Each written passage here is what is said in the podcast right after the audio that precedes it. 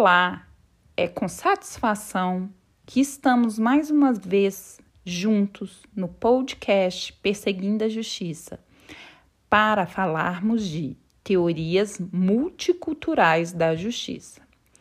Depois de nossos debates nas teorias clássicas, modernas e críticas da justiça, em que podemos visualizar a justiça como retribuição e mérito, como igualdade de oportunidades e como reconhecimento, chegou a vez de entender qual o significado que as teorias multiculturais atribuem às concepções de justiça. Primeiro, é preciso justificar por que um determinado grupo de ideias é denominada de multiculturais.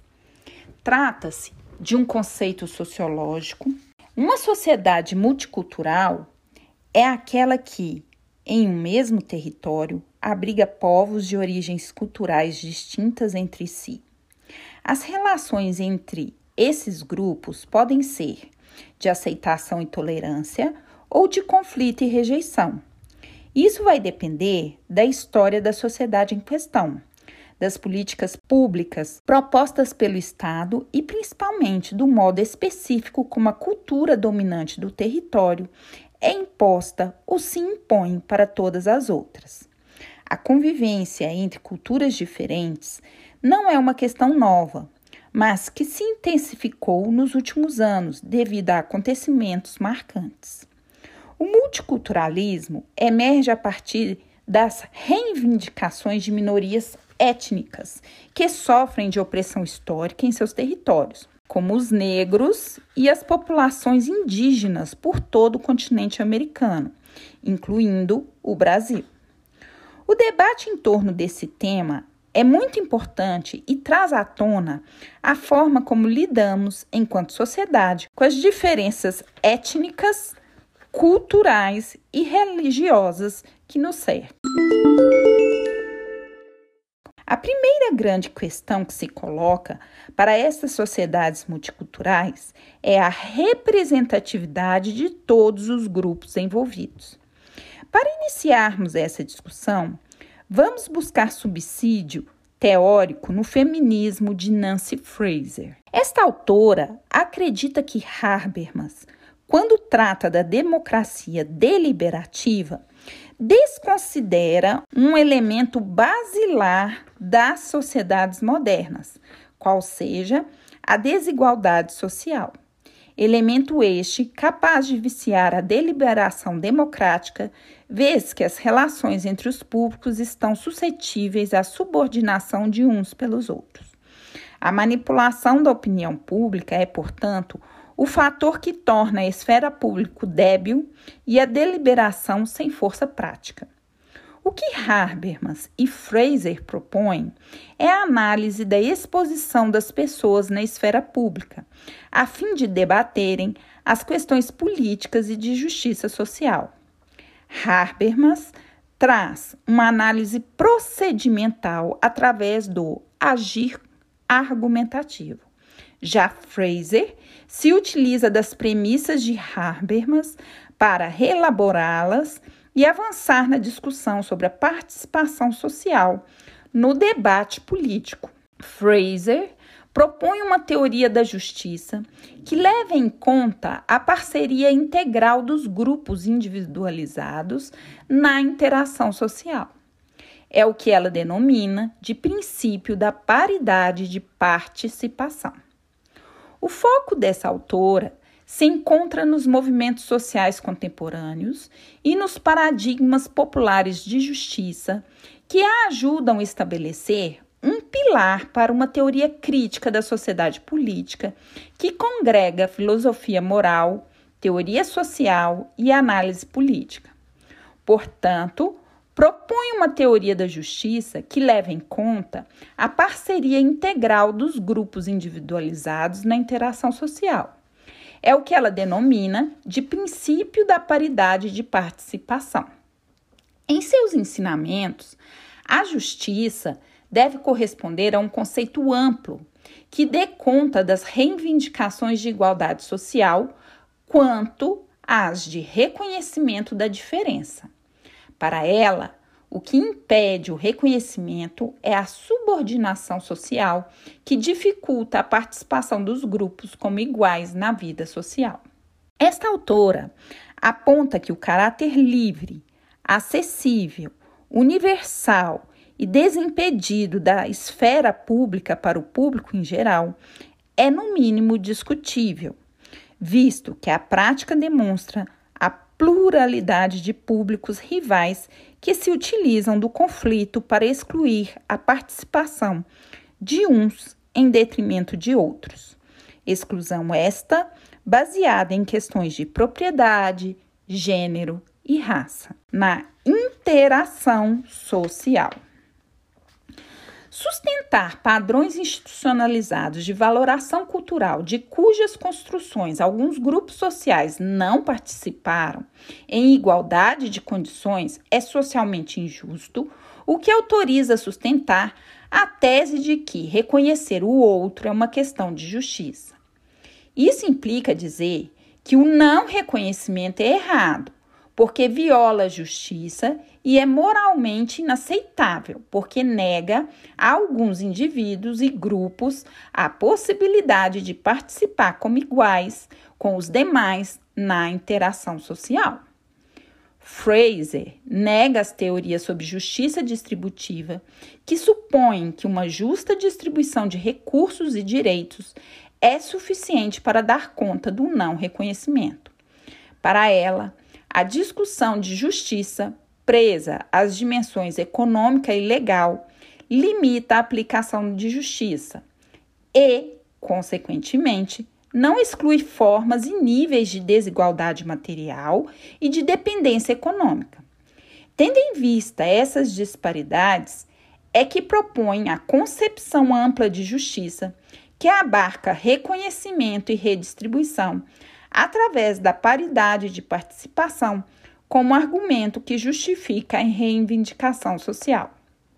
Assim, os reivindicantes da redistribuição devem mostrar que os arranjos econômicos existentes lhes negam as necessárias condições objetivas para a paridade participativa, ao passo que os reivindicantes do reconhecimento devem mostrar que as mudanças institucionais socioculturais que eles perseguem fornecerão igual respeito a todos os participantes e assegurem igual oportunidade para o alcance de estima social.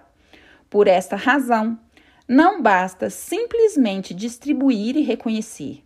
Necessário é fazer-se representar para viabilizar essas demonstrações de desigualdade. Fraser propõe uma teoria da justiça tridimensional, em que a dimensão econômica da distribuição, a dimensão cultural do reconhecimento se acresce à dimensão política da representação. As questões de pertencimento e procedimento surgem para compreender que a dimensão política revela não apenas quem pode fazer reivindicações por distribuição e reconhecimento, mas também como tais reivindicações devem ser introduzidas no debate e julgadas. Tendo em vista essa concepção, é que Fraser afirma que a característica política da injustiça é a falsa representação. E essa ocorre quando fronteiras políticas e ou regras decisórias funcionam de modo a negar a algumas pessoas a possibilidade de participar como um par com os demais na interação social. Assim, é necessário perpassar pela ideia de resistência de grupos sociais contra as injustiças. Daí porque avançamos para a discussão que propõe um movimento conhecido como descolonial. Este movimento propõe debater as particularidades dos processos históricos de cada sociedade, especialmente a da América Latina. Com esta intenção, O descolonialismo valoriza os saberes de indivíduos, grupos e comunidades subalternizados, com foco na realidade e complexidade latino-americana. Em outras palavras, traz uma abordagem emancipadora, incentivando e empoderando lutas que reivindiquem condições e bens necessários para a concretização de diferentes formas de dignidade. O movimento descolonial nasce através do grupo latino-americano de estudos subalternos, GLES, de 1998, que, com seu manifesto inaugural, propôs uma nova forma de pensar e compreender as sociedades, qual seja a busca pela diversidade do conhecimento e pelo empoderamento do saber de grupos, comunidades e movimentos sociais que foram reprimidos e silenciados pela lógica da colonialidade. Este movimento conta com nomes de peso como Dussel, Nholo, Quirrano, Walsh e Maldonado Torres. Estes debates vão de encontro com a teoria crítica dos direitos humanos, proposta por Joaquim Herrera Flores, que afirma que a Declaração dos Direitos dos Homens elenca os direitos como inerentes ao ser humano, sem se preocupar com o fato das pessoas não possuírem os meios e as capacidades necessárias para exercer ou exigir esses direitos tidos como naturais. Este autor questiona que espécie de dignidade humana nos propomos se a imensa maioria da população mundial não pode exercê-los por falta de condições materiais para isso.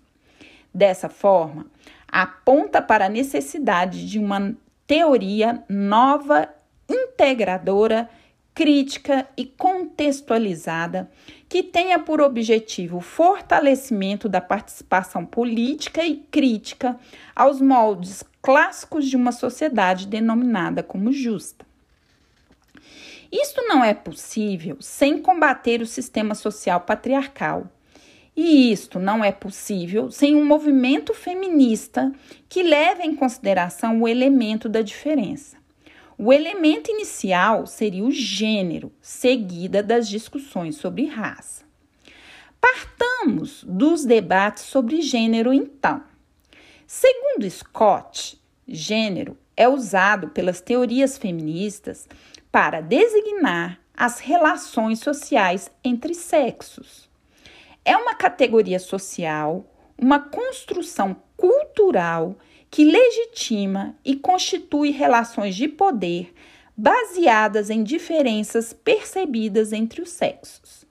Mas também é uma categoria de análise, já que decodifica o sentido e compreensão das complexas conexões entre as várias formas de interação humana. Trata-se, portanto, de uma categoria extremamente útil de análise das instituições e dos dispositivos jurídicos, tanto das normas quanto dos discursos. Neste sentido, há o perigo de se generalizar os movimentos feministas através desta categoria. É necessário perceber, então, o elemento da diferença que intersecciona raça, gênero e colonialidade para que as mulheres fora do padrão eurocêntrico tenham visibilidade e sejam reconhecidas por suas próprias lutas. Trata-se de abandonar o conceito de mulher como universal, fruto de um sistema moderno e eurocêntrico de gênero que ignora as categorias de raça e classe em sua Constituição. É o que propõe Maria Lugones com feminismo descolonial. Essa discussão de gênero também nos remete a outras categorias para além da mulher, como ocorre com as discussões das categorias de LGBT. É neste meio que a teoria queer se desenvolve. A expressão teoria queer aparece e ganha repercussão com o texto de Teresa de Lauretis, Teoria Queer, Sexualidades Lésbicas e Gay, publicada em 1990. No texto que introduz o volume por ela mesma editado, De Lauretis procura articular os termos pelos quais as sexualidades lésbica e gay poderiam ser entendidas e imaginadas como forma de resistência contra a homogeneização cultural e os discursos dominantes. A palavra queer, que já vinha sendo usada pelos movimentos e estudos gays e lésbicos como termo mais abrangente para falar de sexualidades minoritárias, passa então a ser invocada para construir um conjunto de práticas teóricas críticas. É interessante notar que em inglês a palavra queer, que significa literalmente estranho, era usada de modo pejorativo para se referir a homens afeminados, gays, lésbicas, pessoas trans ou qualquer pessoa que não se conformasse às normas hegemônicas do gênero e da sexualidade. No contexto dos movimentos e estudos gays e lésbicos, mais tarde, estudos LGBT, o queer é reapropriado e ressignificado, seja como identidade, eu sou queer, nós somos queer, seja como práticas que desafiam os esquemas dominantes das identidades, das sexualidades e do gênero. O queer como uma espécie de posição anti-identitária. Dentro de um esforço de localização das práticas e objetos associados com a expressão teoria queer, Poderíamos dizer que elas são atravessadas por abordagens marcadamente interdisciplinares, por perspectivas pós-estruturalistas, por uma crítica contundente às noções universalistas ou essencialistas de verdade, liberdade, subjetividade e poder, por um interesse em compreender os discursos e normas que produzem as subjetividades, as identidades, as noções de normal ou anormal. No campo do direito, o queer é uma presença bastante incômoda. Enquanto o termo guarda-chuva, que reúne pessoas LGBT, o queer ainda ocupa um espaço aparentemente marginal nas doutrinas, leis e decisões judiciais. Enquanto posicionalidade crítica, o queer contesta e recusa o próprio caráter normativizador e normalizador do direito. Trata-se de um elemento disruptivo das práticas e teorias tradicionais do direito. Do outro lado da equação, poderíamos dizer que o direito é uma força anti-queer, na medida em que ele criminaliza ou estabelece desvantagens para as condutas sexuais não heterossexuais, ou na medida em que ele se recusa a reconhecer, tratar igualmente e proteger pessoas LGBT.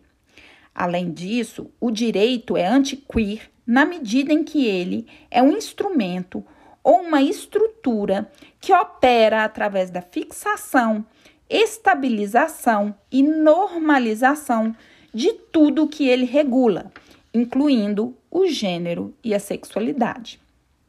Conjugar teoria queer e direito não é tarefa fácil. De um lado, temos uma posicionalidade antinormativa, uma atitude de contestação, um desviar-se.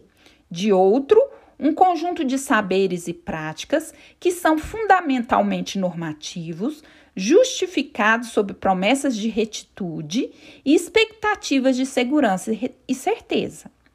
Conforme Adam Romero, se o direito articula e normativiza os valores sociais dominantes, o queer se apresenta como uma ferramenta oposicional em relação às normas e aos valores hegemônicos. Será que, tendo por base estas discussões, podemos falar em uma teoria da justiça feminista?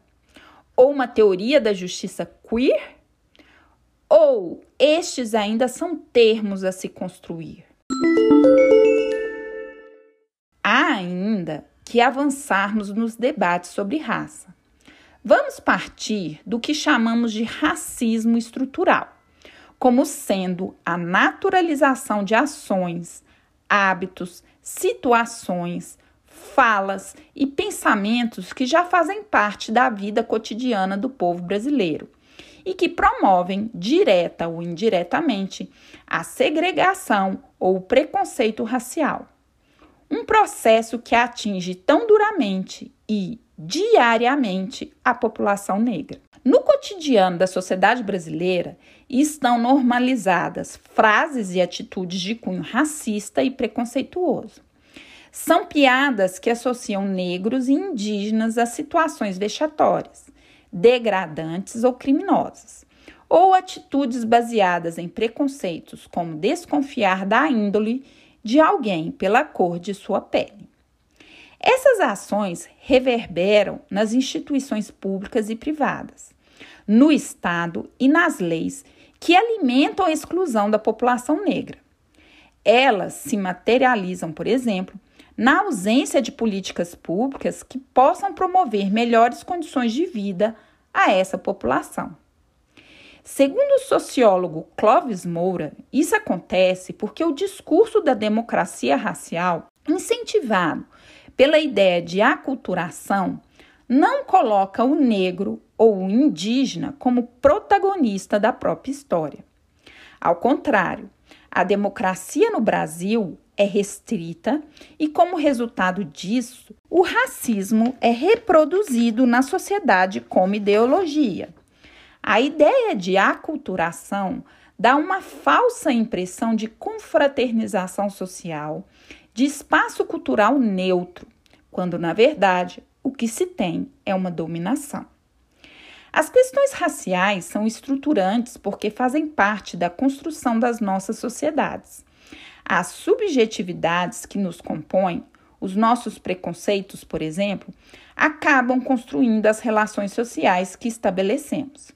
E essas relações estão impregnadas de uma construção histórica equivocada que mantém a população negra em posição de subalternidade.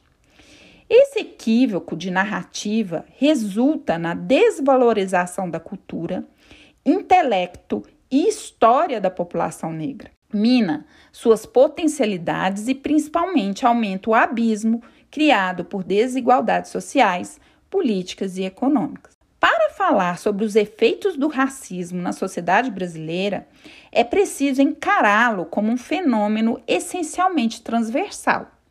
É preciso entender que ele forma uma teia de violências que afeta jovens, homens e mulheres, encarceradas e encarcerados, que define os mecanismos que regem o tráfico de mulheres e meninas, que afeta a vida da população LGBT, da população quilombola e ribeirinha e que explica o preconceito contra as religiões de matriz africana, ameaçando seu direito de existir. E aí, pronto?